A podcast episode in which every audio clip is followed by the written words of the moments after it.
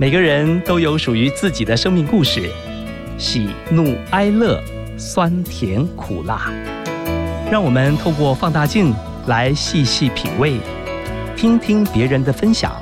转变自己的人生。刘静华主持《幸福放大镜》，放大你我的幸福。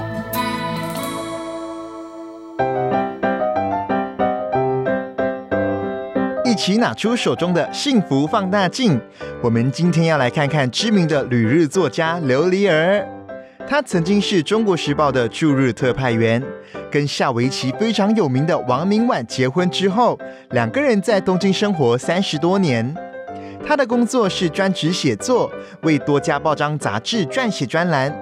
刘丽儿的文笔风格向来犀利，而写作的议题呢也非常的广泛，大多都是以两性关系、职场生活，还有日本社会文化的议题为主。他也曾出版许多畅销书，相关的书籍有《最高极品一人样》《日本职场奇谈集》《情爱格斗衣》等四十多本书。在二零一一年，琉璃儿经历了日本福岛的核灾事件之后，便开始关注台湾的核能议题，呼吁大家要重视核灾对环境与人类造成的严重性。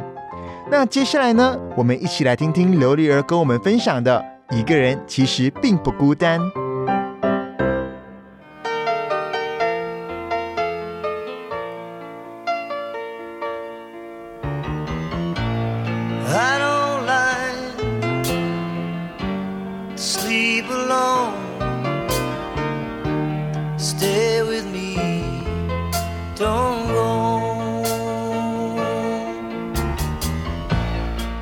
西洋老歌《I Don't Like to Sleep Alone》，我不想一个人入睡。今天幸福放大镜邀请作家琉璃儿跟我们分享，一个人其实并不孤单。他已经在我的正对面了，你好，您好，哎，我是琉璃儿，各位听众好，主持人好，我是你的读者耶，谢谢谢谢，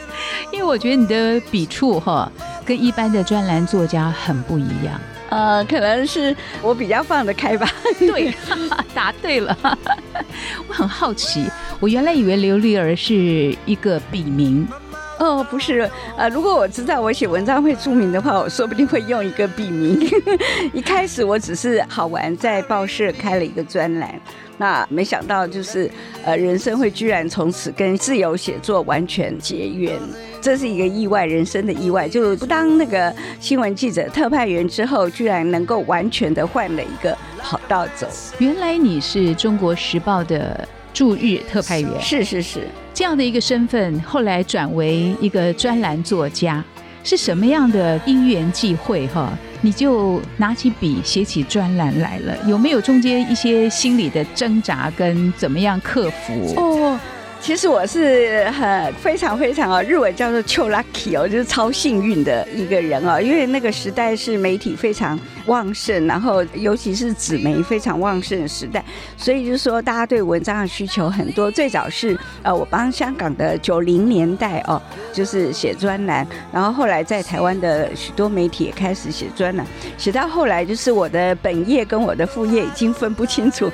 哪边比较多了哦。那所以就是，后来我在二零零四年的时候就决定，呃，辞去中国时报工作，就开始专心写专栏。那初时我大概呃专栏一个月五十几篇哦，那几乎像是写稿的机器。现在变二十几篇的话，还算比较像个人吧。结果你出了三十多本书，哎，哇，这个量很大呢，都是从专栏里面的内容摘取出来的吗？嗯，当然也有新写的啦，像那个小说《奇神物语》哦，那就是没有连载过的。就我上次还碰到一个呃医生的读者，他还把所有的都有收集起来，我自己都已经不知道丢到哪里去了。我对那个保存自己的东西是很笨拙的。哇，我觉得你的工作好像感觉到你的自由，你心灵的自由，而你就是一个追求自由的人。从你写作的内容来看，对啊，因为呃，我觉得自己的一个特质，大概就是还是很好奇吧，或是我的小孩子们都说我是很幼稚的人哈、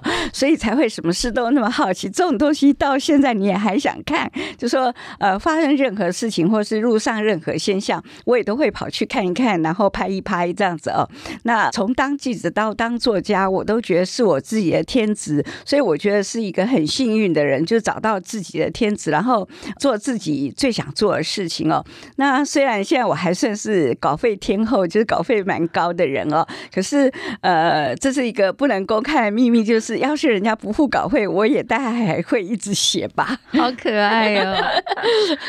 为什么你觉得孤单对一个人来说是很重要的？啊，我觉得就是只有孤独才有创作。譬如我自己写稿，或是任何人自己会创新的时候，呃，就一定是只有自己一个人的时候，或是像你一个人自己在读书的时候，别人就不会来跟你说什么任何的话。就是你在很专心在做一件你全神必须投入的事情的时候，呃，你是孤独的，然后别人也不会随便打搅你。那因为这样子，你才有新的东西出来。那有创新是整个社会进步的原动力，所以必须要有孤独，整个社会、整个人类才会进步。那我想就是说，大家也有这样的经验吧？只有自己一个人的时候，你就会自己不断跟自己对话，然后会回头来思考自己到底想要什么，自己要怎么做啊？那如果没有这个孤独的时间哦，呃，人会变得很盲目，整个社会也会很盲目，然后就是完全是依照一些陈旧的习惯来做事啊。那我想就是说，有孤独是非常珍贵的。现在我想，呃，所有人，比如说你上班的时间、加班的时间，或是你其他跟大家相处哦，嘻嘻哈哈时间，会占掉很多的时间。其实一个人的时间，就算独居的一个人，他也觉得自己独处的时间是不够的。那更不要说像类似我这样已婚的、有家庭的人，也会觉得就是说，呃，更需要一个人的时间。如果没有一个人的时间，我是不可能就写出这么多东西来啊。所以我还蛮感谢我的伴侣啊，就是我先生，他是下围棋的棋士，叫王明婉哦。他就是过去三十几年来给我最大的呃属于一个人的时间，所以我才能够写出四十几本书来。你跟老公结婚三十年，那结婚之后和先生相处的过程，其实就是两个人，甚至有小朋友啊，就是一个家庭的样式。怎么样去维持一个人生活？呃，我想就是说，有家庭的人，他其实就是说很可怜，就是缺少那个龟毛的权利啦。我觉得龟毛是一个很优质的东西，它是可以，就是说只有一个人的话，他就可以对自己的生活或是对很多细节有所讲究。那有家庭的人，呃，最大的牺牲，我觉得还是很多东西是迁就的。不过就说在这一点方面，我先生对我的工作跟我喜爱的写作是有给我最大的尊重啊。那譬如说我去外地出差啊，我常常会顺便多留一两天，一个人去四处旅游回来啊。那那也是我自己一个个人吸收的一个时间，或是我在那个日本哦，比如说跟日本的报社的媒体高层啊，呃，去应酬到很晚才回来哦。那因为很多人都很积极要带我这样一个女性特派员去见识日本各种世界，白天的世界、夜晚的世界啦等等啊、可是这一些东西，他都可以觉得说，我需要有一个人的时空，我才能够维持原来我自己的样貌。那我对他的看法也是一样，我也会尽量给他他自己最自由的一个时空哦。那样子的话，我们两个还会就说，你过了三十年后，觉得彼此还有一点吸引力吧。就说如果两个人永远就是把对方死死圈在一起的话，那两个人都会丧失活力，然后老公就会变成连别人也不要的破扫把的话，我自己也不见得想要啊。那我自己个人也是吧。我们今天的提问当中，哈，有我们的企划制作马红玉先生参与很多的这个问题呢，也是他的疑问。接下来这一题就是了。嗯他说，我们常常听到“成家立业”这个成语，但是这里的“成家”指的是结婚，但你有提到就是单身一个人。无论是在外面租房子、买房子，或是就跟爸爸妈妈一起住，其实也都算是成家。想问刘丽儿老师，嗯是不是有经历什么事情，让你开始有了这样的想法？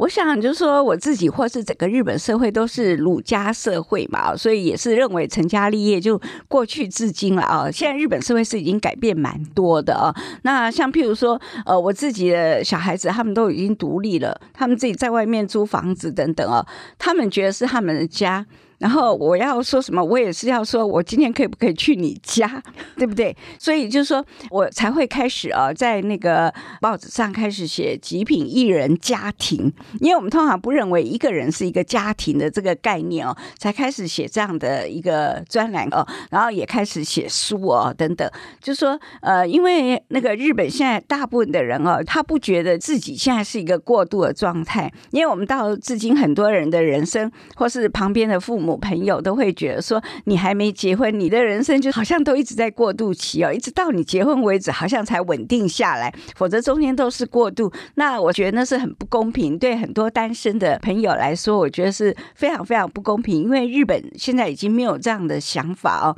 他一个人啊，单身户就是一个户，就是一个家庭啊，他过得常常还比我们这种已婚的人啊好多了。那个厨具也都摆的比我整齐哦，东西那个抹布也都啊。就是漂白的比我干净哦，所以就说你怎么能说那样子的人他是在过渡期？他其实是蛮 enjoy，非常享受他的人生啊。那我觉得台湾就说日本现在已经不会轻易问说你为什么还不结婚啊？为什么还不成家立业？或是过去他们也曾经把呃未婚的人当做半个人，不当做完整的一个人。可是现在他们概念已经改变。但是台湾就是还是大家都觉得啊，就是说，呃，好像没有成家立业，就是好像还不算是一个很完整的，也不会认为他的算是一个家庭。那我觉得那个看法会改变了。他自己单身户，他自己也是一个家庭啊，独居一人，他的家就是一个家庭。他把自己的那个王国领域啊，都管理的真的非常完美的人非常多，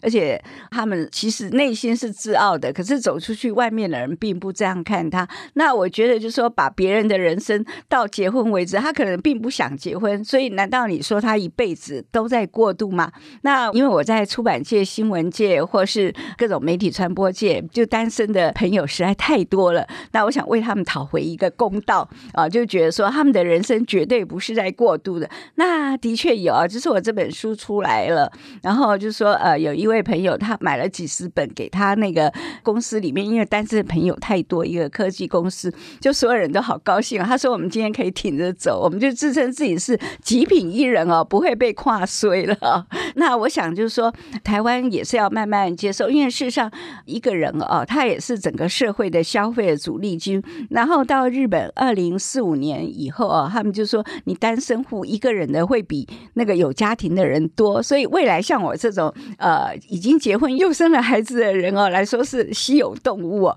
那以后。我们如果接到一张请帖，呃，那个放那一个红色炸弹的时候，我会问说：“你干嘛那么想不开哦，还去结婚哦？”跟现在大家说你为什么还不赶快结婚的情况，是会一直在改变的。刚刚你有提到，是就是我可不可以去你家？嗯，这个在我们台湾社会，我曾经听到一个这样的普遍故事哦，男女生结婚了，可是这个男方的妈妈住得很近，嗯。他会要求说：“哎，你家的钥匙给我一把，嗯，我可以帮你打扫，嗯，我可以帮你做很多很多的事情。”那个媳妇儿是很诧异，我要给还是不给？嗯，所以就会让我想到的一个就是界限，嗯嗯嗯，他的出发点，他内心我是为你好，他会被拒绝，这当中就会带着伤害。那这样的一个提出适当吗？当然是不适当啊！现在就是说，孩子就算你想照顾他，孩子并不是属于你的啦。就是说，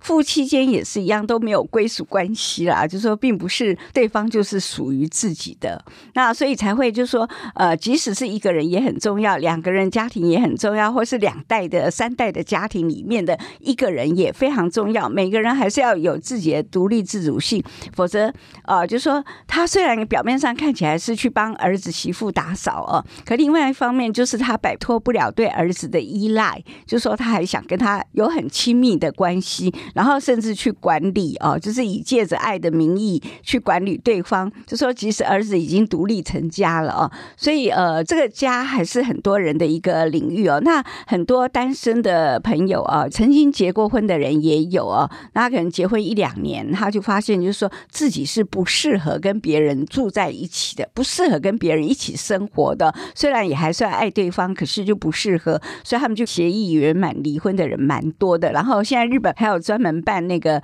呃离婚典礼的公司哦的业者，然后告诉大家我们是很愉快的离婚，然后连父母都来参加。那我觉得就是说，任何一个人不要觉得自己是被归属的，属于任何人，或是也不要觉得别人是属于你的，这样的话就会过分去踏入别人的领域。那我想很多的人他所以不想结婚，也是不希望任何人去侵入他自己的一个小王国、小宇宙啊。就是说他自己虽然独居，就算他只是租了一个很小的房子，那也是就是他的王国，他不会很想让人家侵犯。那我想不要说是已婚的家庭啊，未婚子女也是一样，现在一般也不可能给父母钥匙的。嗯。该怎么样 say no，彼此感情上才不会有一些他可能觉得受伤了。哦，你说我们我们应该要长辈说哦，当然说啊，我们应该学会自理自己的生活哈、就 说打扫，我们要应该要学会自己来打扫啊。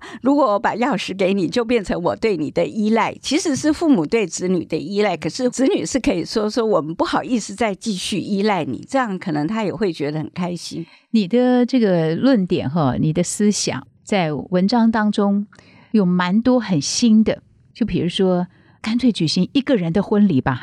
是是是，真的有吗？哦，对啊，日本也那业者，反正现在结婚率太低了啊、那个婚纱业者就把他的顾客对象扩大啊、然后很多女人她们呃结婚就是为了一辈子能够穿上白色婚纱，那很多人就说，在我最漂亮、人生最漂亮的时候去拍了，也不是只有女生拍，男生也都拍的。因为在我们华人社会里面，可能因为受到这个传统思想的影响，很多人会认为传宗接代很重要，但是现在的社会也就像你刚才说，很多人是选择一个人，嗯不婚。是，那你的看法呢？呃，当然日本也是有类似的问题哦。可是现在所有的日本的父母哦，他不会轻易对孩子出口说我想抱孙子。呃，因为第一个就是说，像现在年轻人比较贫穷化嘛，那你养一个孩子的那个代价是超过买一栋房子的，那个代价是很昂贵的。所以，如果不是那个父母自己有很高的那个经济能力，可以帮忙养孙子的话，他们是不会轻易对自己的小孩说我想抱孙子哦。那当然，现在日本里很多有经济能力的父母就跟他的儿子女儿说：“他说你去外面生生一个，不管怎样就抱回来让我养就好了，不管你怎么样生，他并不要求他结婚。”所以就是说，我们会觉得说，哦，那样不婚是不是就会变成少子化更严重啊？讲了半天，事实上那就是一个概念，不一定要把呃，就是生育跟婚姻硬是要绑在一起的话，它的自由度就蛮高的。很多很多人他想要有一个孩子，可是他不一定有理想的对象，所以就是说呃，很多日本的那个呃年轻女人，她们就去把自己的卵子冻卵，现在是一个非常流行的事情。她们事实上对生育是很有兴趣，可是目前的条件不容许他们生育，那所以还是要改变哦。就像北欧一样，慢慢认为生育儿女哦是一个社会共同的责任，由社会一起来抚养，然后不要从婚姻制度上来给予优惠哦。因为现在目前台湾或是日本哦，还是就是说你有结婚的家庭的话，呃，他的养育子女的是比较方便，包括户籍入学啦等等啊，还有各种优待啊，就对于那个接受的补贴等等，都是结婚的家庭才有啊。那所以那样子的话是很吃亏的。所以未来就说如果。担心那个生育率的问题的话，那还是那个就是把婚姻跟那个生育是分开来想的。那日本许多的父母都慢慢这么想了，而且不会认为无后为大。虽然很多我很多朋友他们的爸爸还说啊，你要是还来得及结婚的时候，还是结婚吧。可是妈妈就说不会，你自己生活过得好就好了。为什么？大概很多的母亲都是婚姻的受害者，所以他们就反而鼓励子女哦，不一定要勉强结婚。那那如果要想要小孩子，又是另外一种考虑。就你的经验来看，因为你常年居住在日本嘛，啊，是你觉得台湾跟日本的民众他们在面对孤独的时候，心态上会有不同吗？我觉得就是过去当然是有很多不同啦，那不过就说呃，日本人他们是蛮知道享受孤独的啦。就像我想有一个日剧哦，就是它本来是漫画改编的哦，叫《孤独的美食》哦，就说一个人你才能够呃慢慢的去品味，或是知道一个美食的味道，或者你跟别人那个闹哄哄的吃哦，你就算是很好吃的东西，你也不知道吃了什么东西嘛。那那个影集哦，都已经到十几季了哦，那在台湾也非常懂哦，那甚至大概也有一些餐厅也都取类似的名字哦。那所以这孤独才有美食，孤独才知道啊、呃一切的幸福的那种概念哦，在台湾也是有慢慢扩展出来。可是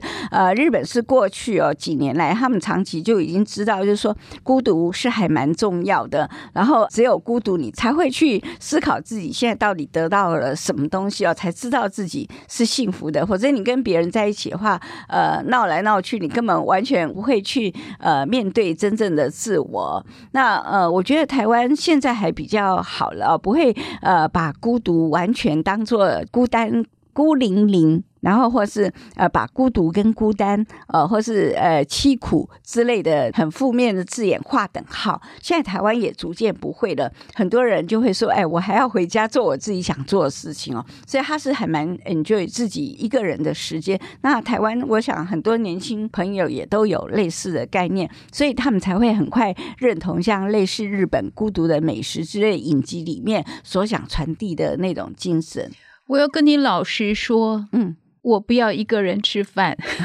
我也从来没有一个人看过电影，我也从来没有一个人去旅行。嗯我不晓得是为什么，可能是不习惯吧。啊，对对，我觉得习惯有伴，那你会给我什么建议？哦，那基本上完全是习惯的问题啦、哦。当然，孤独也不一定要孤独的美食，就像很多日本现在人，他说我跟别人一起吃都吃的很好，那我自己一个人吃，我要孤独不美食，就是说我吃个饭团就好了。我自己一个人的时候，我随便吃，所以就说他们发现孤独的弹性很多，然后很多类似啊，就是像主持人一样啊，会觉得说自己一个人什么都没出去走过。可是最最近我碰到很多朋友哦，台湾的朋友，他们过去也是这样子哦，他会觉得就是说，哎，自己先出去吃一碗面哦，等等哦，然后开出去看一场电影哦，你就会发现就是说，呃，就说有些感觉哦，会把电影看得更真哦，或是你去呃外地旅行的话，你就比较能够跟当地人交流。如果你只是跟你的伴啊、呃不管是男伴女伴啊、是自己的伴侣或是呃自己的姐妹淘一起出去的话，你们永远是在停留在两个人对话或是三个人对话的那个世界里面，你就完全没有好好看外面的世界。那最近很多朋友，他们可能就说，原先有一个什么样旅游的计划，就突然有一个人不能成行，他还是照常去，他才发现原来是如此美好的一个世界。有一位女啊、女性的朋友在台北，那她就从来没发现，就是说她并不爱买东西，可是通常一起去旅行的朋友好爱买东西哦，那她必必须要在旅游中中间把大部分时间花了跟他买东西，或者是他一幅画想要慢慢看，结果对方很快就不想看就离开了啊、就说每个人其实就算是再好的朋友哦，兴趣跟喜好都完全不一样，然后自己可以慢慢计划自己在当地要怎么玩哦，也都想法不见一样。他还发现原来哦，就说一个人可以这么有自由哦。那呃，一个人吃东西，我觉得现在连日本哦，就算是两个人一起进一个餐厅哦，他们也都做，就像台湾有一兰拉面是隔开的，就说不一定要对着吃，就在柜台两个人分开吃，那或是各点一个小火锅，内容完全不一样，或是烤肉，因为每个人有人喜欢烤很熟的，有人喜欢烤半生的哦，他们就自己烤肉啊，那个烧肉日式烧肉也都是一个人一个炉的，自己烤自己爱吃的样子哦。那所以就是你可以发现，就是说你不用那么啰嗦，讲那么多话，就可以得到自己最想要的东西。所以说一个人去吃饭，一个人去看电影，一个人去旅行啊、都是很好的尝试。那只要试过一两次以后，你就食髓知味，再也回不去了，再也不想跟任何人一起去了。这个对我来说是一个鼓励。我曾经听我姐姐讲过哈，我姐姐是一个专业的家庭主妇，嗯先生孩子回来的时候啊，她就会准备美食。是那他们不在家的呢，嗯。他就会把剩菜剩饭哦随随便便吃，嗯。直到有一天，他问自己说：“我为什么对自己那么坏？嗯，我为什么都是为别人在做好的、完整的，是，而我自己就庆庆菜菜？”嗯。他开始改变了，是，他开始也也为自己准备好吃的，他说是是同样的心情。嗯嗯嗯他说：“我值得，我配得。那当然是非常重要的，而且往往就是说，呃，我们通常在夫妻或是家庭里面相处，我们都常常会给对方不需要的东西啊，因为可能他的先生或孩子他们在外面有别的应酬，还为了要吃你这顿饭，他必须要辞掉跟朋友的一些约会而赶回来吃，那对方其实也反而会是一个负担，而且就是说写《最高极品一人样》这本书，我得到最大回应还不是来自于一个人的，而是在家庭里面的有家庭的女性是最多的。呃，就说他们至今都自我牺牲奉献太多了，我是最反对，就是说我为谁牺牲奉献哦。那爸爸也不要说啊，我一辈子就是为了你们，然后妈妈也是，我是为了你们而不离婚之类的、那那样其实子女都是知道，都是很大很大的负担。那日本人就有一个观念，就是说一定自己不要欲求不满啊，就是说自己要得到最高的满足。那样子的话，你一个人很快乐、很满足。这样两个人在一起才会幸福。然后你公司的朋友啊，就是你到外面去，要是那个人今天进来有点怪怪，日本人就会说：“哎，这个人很欲求不满的样子，今天少惹他。”所以就说，要是自己个人没有得到满足的话，他也会连累了他伴侣，连累他的子女，反还连累了公司的同事啦，啊，或者是部下等等哦。所以就说，一定要一个人是最满足的状态是最好的，那是造福别人哦，但也基本上也造福了自己。不要把自己的顺位摆在最后面是很重要的。哎，这个结语我喜欢，不要把自己放在最后。嗯是，真的这句话很好。我曾经访问过一位台湾蛮知名的女画家，是，她常常出国作画，她的画作很受肯定。那我问她，我说：“你一个女生，你到一个这样荒郊野外、那么偏僻的地方，你一个人呢，你会不会害怕呀？你不会想要找个伴陪你吗？”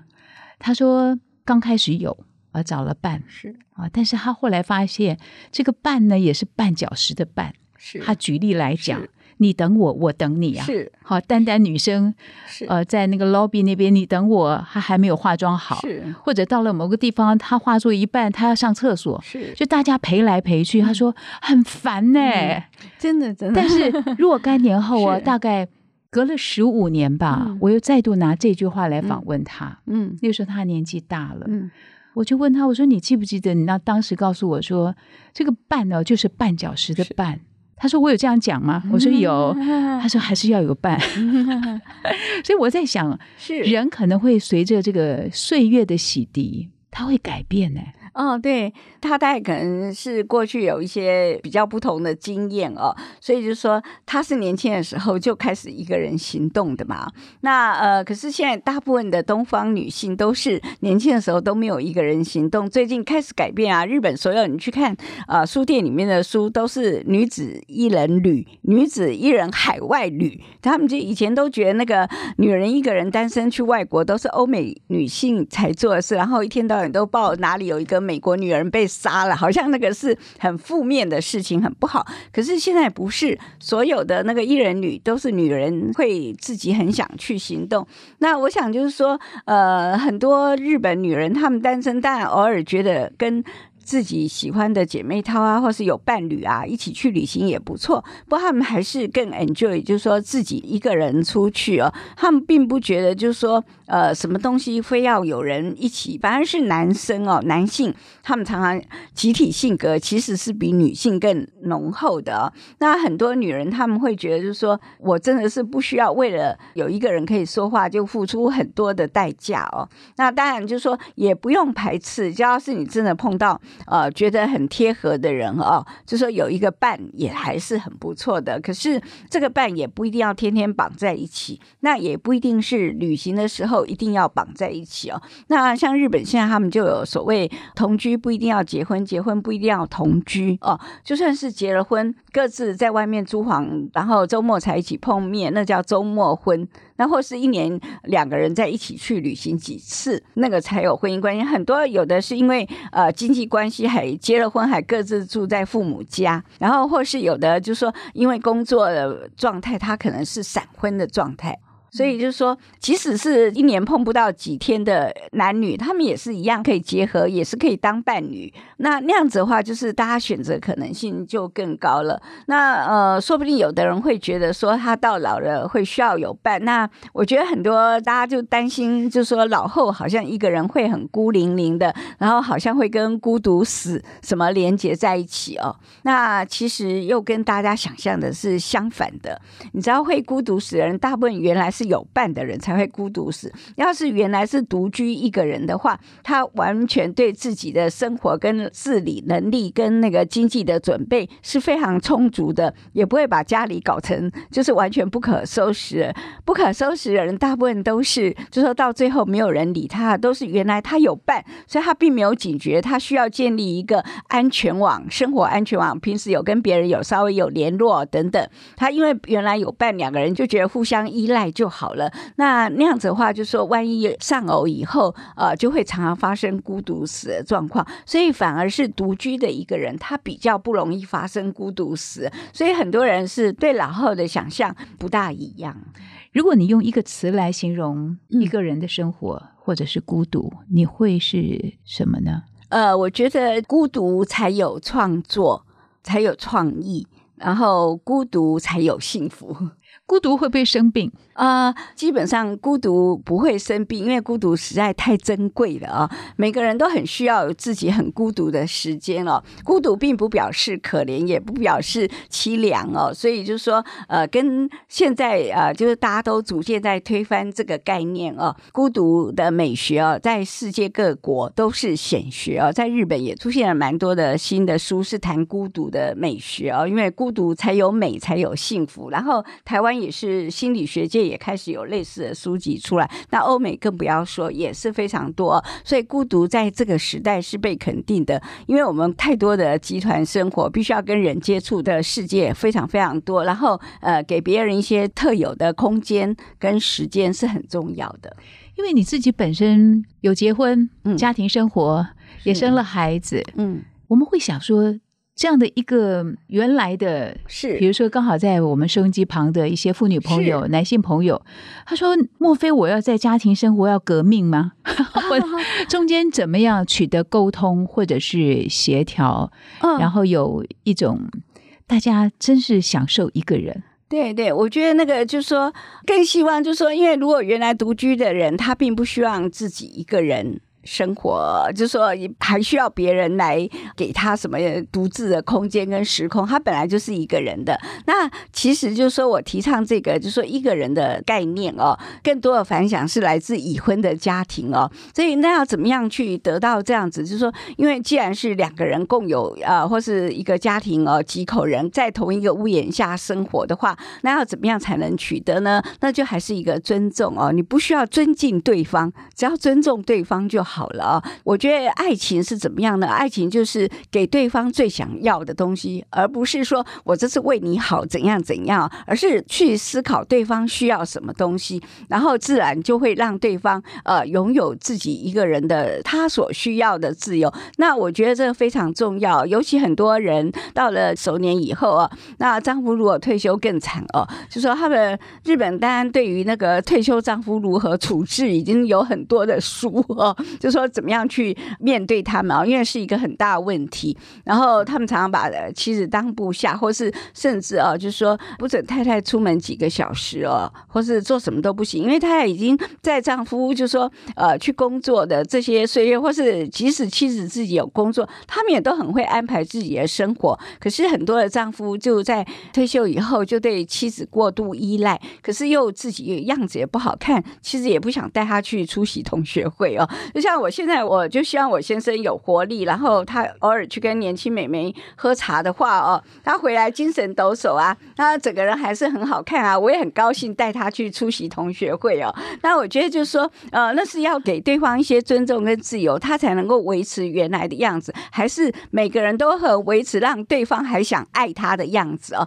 那我觉得这是非常重要，所以就是说，其实已婚家庭里面的一个人的问题是更大的，然后大家更需要呃，就是属于一个人的自主的呃感觉，或是甚至时空都是非常重要的。听到没有？爱就是给他自由，让他出去哈、让他的人生还是充满了活力。你刚刚在讲男人退休的生活。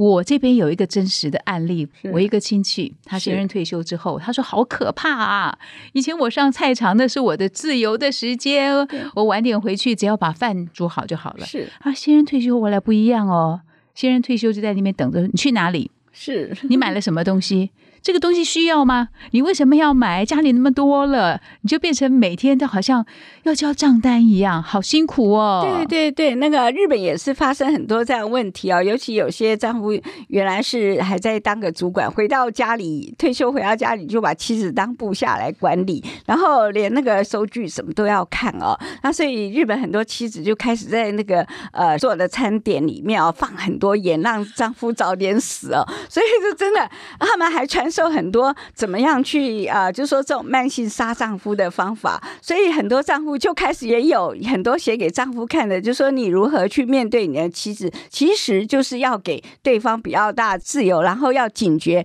自己现在所处的状态是什么样的状态哦。那当然是一个好笑，可是事实上的确有还有卖这样的书哦。那表示就是说，事实上如果呃丈夫男人不改善自己的状态的话，他就面临可能失婚的危机啦，或是至少他就丧失妻子对他最低限度的爱情。幸福放大镜，我们好高兴啊！访问作家刘丽儿。最后想请你分享一下，你人生有没有什么重大的转变啊？什么样的事情你是怎么走过的？哦，我觉得我算是一个很很幸运的人呐、就说你碰到什么样的事情啊，我都觉得是另外一个转机啦。就是这当然是一个很老生常谈的、哦。二零一就是发生三一一的那个大震灾嘛，哦，然后跟呃福岛核灾。那二零一一年的时候，我们才在乡下的家，我们是先有别墅才在东京买家，因为那时候东京太贵了，所以我们现在呃就是立木县哦的那须高原盖了一个很漂亮的别墅，因因为地太便宜了，所以然后等到后来我们更有钱的时候，我们才在东京啊、就是也盖了房子。那可是呢，我们到二零一一年的时候，就在我们原来的别墅的旁边又买了很多地，然后盖了一个八十几平的，当我的啊、就是接近十万本书的书库。然后我们打算我的将来就是呃过了六十岁之后，我就可以一半就是在我的别墅生活，然后一半在东京这样子。那是我画的那个理想蓝图啦，假定是这样子。可是就三一发生以后，他即使是离开福岛核电厂呃，第一核电厂是八十公里，可是也是遭受污染。那日本政府虽然也有来除却污染，可是还是没办法轻易回去，所以我的美梦就泡汤了。那也就是因为这样子，我就觉得人生会发生很多超出预算的事情。呃，焉知非福啦，就说虽然我这样子，我有回来，就是台湾但也从事一些缓和的呼吁哦。然后之后就是因为有那样的经验，我跟我先生就是是变得更紧密。以前我们都完全各自做各自的，然后呃，为了回报他过去三十几年来给我的自由，跟让我有今天的自己。那最近像他这一年半多来，他在推展一个就是用十分钟就可以学会围棋的叫纯棋的这个方式啊。那呃，在日本教了四千多人，或者在台湾也教了两千人哦。那在日本，像 HK 已经报道过两次哦，然后就说是很受重视。那呃，就是这一年半来，我的人生有一半的时间就在当他的那个无料经纪人啊，就免费的啦。那所以就说表示我是还是有点良心的人哦，所以就是还稍微呃回馈他一下。那这也是就是说呃是人生一个很就是转折。那因为有过过去的经验，就是我对社会运动或是搞一项运动，因为它算是一个柔性的呃让围棋这么快把它变成零门槛的一个做法，那是也算是一个柔性的革命。那呃是一个活动哦，那就有过去的经验，我反而有就是对这次我们就觉得四处去推展哦，觉得很开心哦，因为很多九十岁啊，甚至九十五岁的老人家，他说我这辈子觉得不可能学会围棋，因为连很多大学教授都觉得围棋很难学。可是他就说他一下就十分钟就学会了，所以他们好感动哦，就一直跟我们鞠躬。那呃，那也是就是说，至少在一年半前，我从来没想到人生会有这样子的场面啊。所以就是说，人生其实不要有什么预设的蓝图，然后有些超出人生预算的事哦，呃，会是更美妙、更幸福的事情。那我从很多人的笑容啊、呃就是跟在他后面啊、居然得到很多的回馈啊，大家也跟师母的我啊、就一直敬礼 十分钟学围棋，Google 可以找得到吗？YouTube 啊、叫纯棋啊、就纯粹的纯，然后围棋的棋啊、就是今年他是呃也已经就在台湾，就是刚刚也有时报出版公司把那个书跟棋具都出了，然后或是趋势影音网站哦，也把所有的全部的教学方法都免费公开在那个网上，然后甚至那个 A P P，如果你用存棋也是找得到，哎，它可以免费下载来玩，你就马上学会围棋了。transformation，听见就能改变，这是是我们幸福电台希望透过声音。呃，特别是我们今天的专栏作家刘丽儿女士来分享她的一些人生看法，我觉得好珍贵哦，有改变到我。嘿，谢谢，希望你开始出去吃米一碗面。是的，享受一个人的美食，我喜欢，因为人生有很多的可能，不要把自己局限住了，对不对？是爱就是给他自由，然后记得永远把自己不要放在最后。是，节目已经接近尾声了，有一首歌要送给我们今天的来宾琉璃儿。这首歌曲的名字叫做《一个人的行李》，戴佩妮的演唱。谢谢你哦，谢谢好，拜拜，谢谢，拜拜谢谢。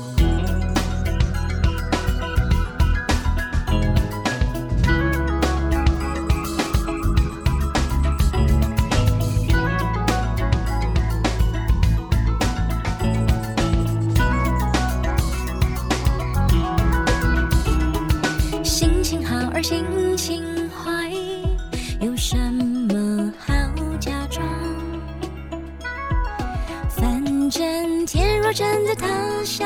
来，我自己扛。天气好而天气坏，有什么好紧张？反正下一秒钟的我开始开始流浪。我要一个人去东京铁